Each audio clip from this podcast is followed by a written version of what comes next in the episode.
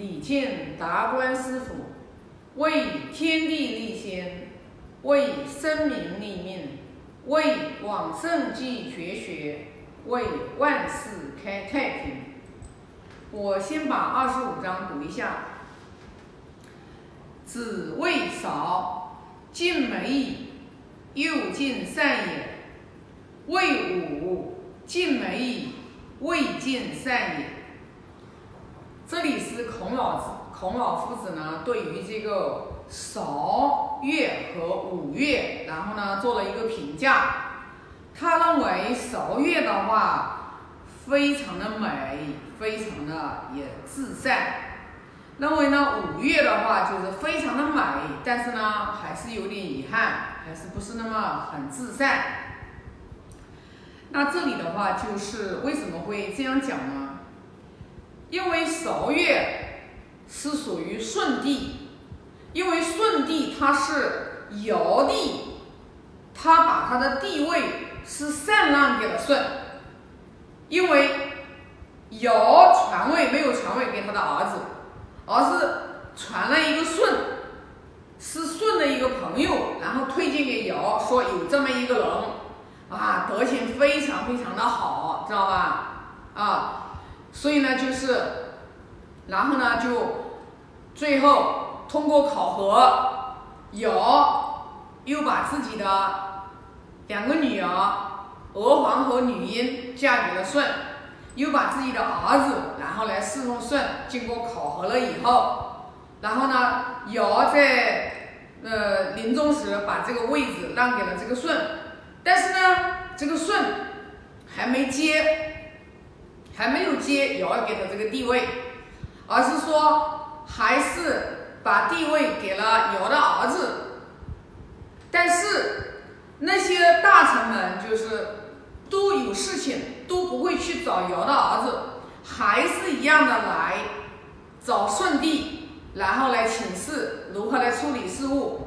然后经过了三年以后，就是尧过世了三年以后，舜帝才真正的登上了这个帝位。然后呢，就韶乐是为了庆祝舜帝登位的时候，就是功臣嘛开始登位了。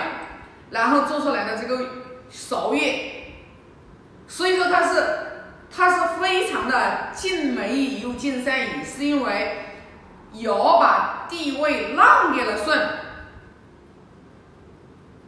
他武武王得天下是商纣王残暴，民不聊生，最后是没有办法。文王的儿子武王，然后号令八百诸侯，把那个商纣王把他的江山夺过来了。他是用，他是用了，虽然是，虽然是，呃，这个就是，呃，杀伐，就是杀了打仗嘛，肯定要就是有那个就是死伤的嘛，人命的嘛。虽然把这个就是推翻了，但是呢。他毕竟在那个年代，他是没有办法在那个年代，他然后把这个天下拿下来了。所以说，武王在攻城的时候，坐上帝位的时候，他做了这个五岳。所以说，为什么他还没有达到有韶乐这个至善？是因为韶乐舜帝登位的时候是禅让而来的，武王登位的时候是他把纣王。罚下来的，是没有办法了，因为武王太残暴了，啊，你看把他的皇叔比干，把他的心剖开来说给他的这个妲己妃子吃，说说吃了，然后的话就什么病好了，知道吧？啊，所以呢就是，所以就是，时代不一样，就如果说如果说就是不是在那个时代的话，就是说。不是说啊，武王就是他把商纣王罚了，就是武王这个人他就怎么样，而是说那个年代他必须要做这个事情，呃，他必须要这样做，然后才能救老百姓于水深火热之中，他是必须要这样做，没办法。所以说这就是五五月的话，为什么会没有韶月那样子？就是说尽善是有原因的。那我们的话就是学了这一章的话，我们就来参悟嘛。你看，从就是历史上我们来看，就是年代不一样的话，有时候你就是为什么就是说，呃，从道德、仁义、礼仪，经过年代的彼此的变迁，到我们现在是成为一个法治社会。那我们现在为什么又开始？你看倒推过来，现在为什么又开始？复兴儒家文化，易经啊，还有佛经、佛经、佛佛教文化，是因为你光有法治，如果人没有道德情操为底线，那是人是什么事都敢做的。所以说，到了一个点，到了一个节点的时候，必须要唤醒人内在的良知。才可以救人，才可以救救人的内心的这种良知。因为每一个人他与生俱来都有良知的呀。但是为什么现在就是说很多的杀人、放火、抢劫那些社会上面就是发生的每天发生的那些比较很黑暗的那些事情，有的事情你你听了你都。你都不敢，你都不敢想象这种事情，它居然可以发生。他同样是人呀，为什么他做的，他作为一个人，他连最基本的恻隐之心、最基本的怜悯之心，他都没有了呢？对不对？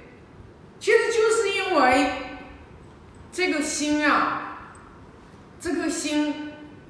就是尘灰尘啊，蒙上的灰尘，蒙上蒙上的这种就是说习气太重太重了，你知道吧？太太重太重了，真的。那怎么办呢？你你你你也救你救不了别人，你只能救你自己。所以我们就是要通过。我之前一直讲的，我们要通过星星之火可以燎原。最起码像我这个企业，我们现在二零二一年我们进入第四个年头。那我作为一个企业的一个最高的一个领导人，我要通过不断的去精进、去修持、学习，然后我要让我近的人。最近的人，因为《论语》里面讲的嘛，“近者悦，远者来”。通过我身边最近的人，他们看到我身上的变化。因为你是一个什么样的心，你就会是一个什么样的行为、说话、做事方式和风格，这个是不会变的。你的心在什么状态，它就会。决定你的行为，你的因为什么呢？心心创造的思想吗？念头吗？什么样的心，什么样的起心动念吗？你什么样的起心动念，你才说什么话吗？你才做什么事吗？你才有什么样的行为结果吗？啊，这个不说了吗？这个心就是叫投影源啊。最近看那个，最近看那个就是呃，刘峰老师经常讲的那个什么投影源，我觉得那确实对的。你是什么样的心，你就是投影源呀，你投出来的是什么就是什么呀。所以说呢，我们要干嘛？我们就是把我们自己先学习好了，然后通过我们来影响我们身边的人。我们身边的人在这个在这个就是环境下耳濡目染，身教大于言教。我们要学圣人，圣人行不言教，用身体用行为啊。然后他们一个一个一个的啊，你一个人最起码可以辐射十个二十个人，那十个二十个人，他在通过他也在不断不断的变化，他也去复制十个二十个人，这个就成几何倍，你慢慢慢慢的，就是前面的时间可能会长一点，所以说我们明年五月份八九十三天，我们达观师傅的话又从。台湾过来给我们讲《论语》第五次的课程，所以我就相信我们持续的去做，持续的去坚持不懈的去啊学经典，一定会有改变，因为你自己的你一定要相信，这是不会错的，你一定要相信，你是什么样的心，你就会创造什么样的世界。如果你感恩，你付出，你积极，你正能量，你就会发现你的生命的能量在不断不断的往上走。你生命的能量不断往上走的时候，你的心量不断的增大，你的格局不断的增大，在这个同时，你的智慧就会增增加。你的智慧增加的时候，你的认知就是你对于事物的认识的能力，你会增加。那你的认知，因为我们讲了一句话吗？你永远赚不到你认知以外的钱。所以说呢，能不学经典吗？你肯定要学经典。你学经典，你学的越来越明理了，你的格局越来越大了，别人跟你相处的话都觉得很舒服了。至于事业做多大，那个没办法，那个就是尽人事听天命。当然了，作为一个企业，你肯定要有一个目标。你没有一个目标怎么行呢？对不对？目标要有目标。企业其实有时候也是你设计出来的，你要设计出来呀。你如果说你只是两个人的团队的，两个人、三个人，你这样的一个团队，你做死了你也做不出一个大企业出来。但是你的团队如果通过你的设计，从十个人变成二十个人。变成三十个人，变成五十个人，那你的盘子不就越来越大了吗？你知道，那你的事业不就越来越大了吗？对不对？这个就是，这个这个就是都是由我们有多大的心量，你能承载多少的人，你能包容多少的人，你自然而然的尽人事，听天命，不要去妄想瞎求，没有用，瞎求没有用的，懂吗？所以说呢，就是。那呢，就是对于这一章的理解，我觉得就是说，人生的旅途当中有很多的事情，也不是说我们自己通过个人的意愿能去左右的，它有一个天命在这里的，有一个天命的。这个天命怎么来的呢？啊，有很多的人不相信，你不用不相信，四季一年四季一个轮回，它就是天命。啊，然后呢？三十年河河东，三十年河西，那么也叫一个天命。这都是有时候是我们人，我们人太渺小了，我们人真的太渺小了啊。然后的话，但是我们不明理的时候，我们就会觉得自己还挺了不起的啊，觉得哎呀，当我们真正明理了之后，我们就明白，你纵然做成功一件事情，你也你要心存感恩。你太渺小了，你一个人能做多大事？你一个人有多少的智慧？都是大家所有人的共同努力，所有人的共同的福报，共同的这个力量，然后来承载一件伟大的事业。当我们每一个人有这个心态的时候，你所有的团队当中的人，你都是心存感恩，你知道吧？你哪里你哪里会有傲慢的？你没有呀，你只有的是一份敬畏之心，一份感恩之心。你只有这样子。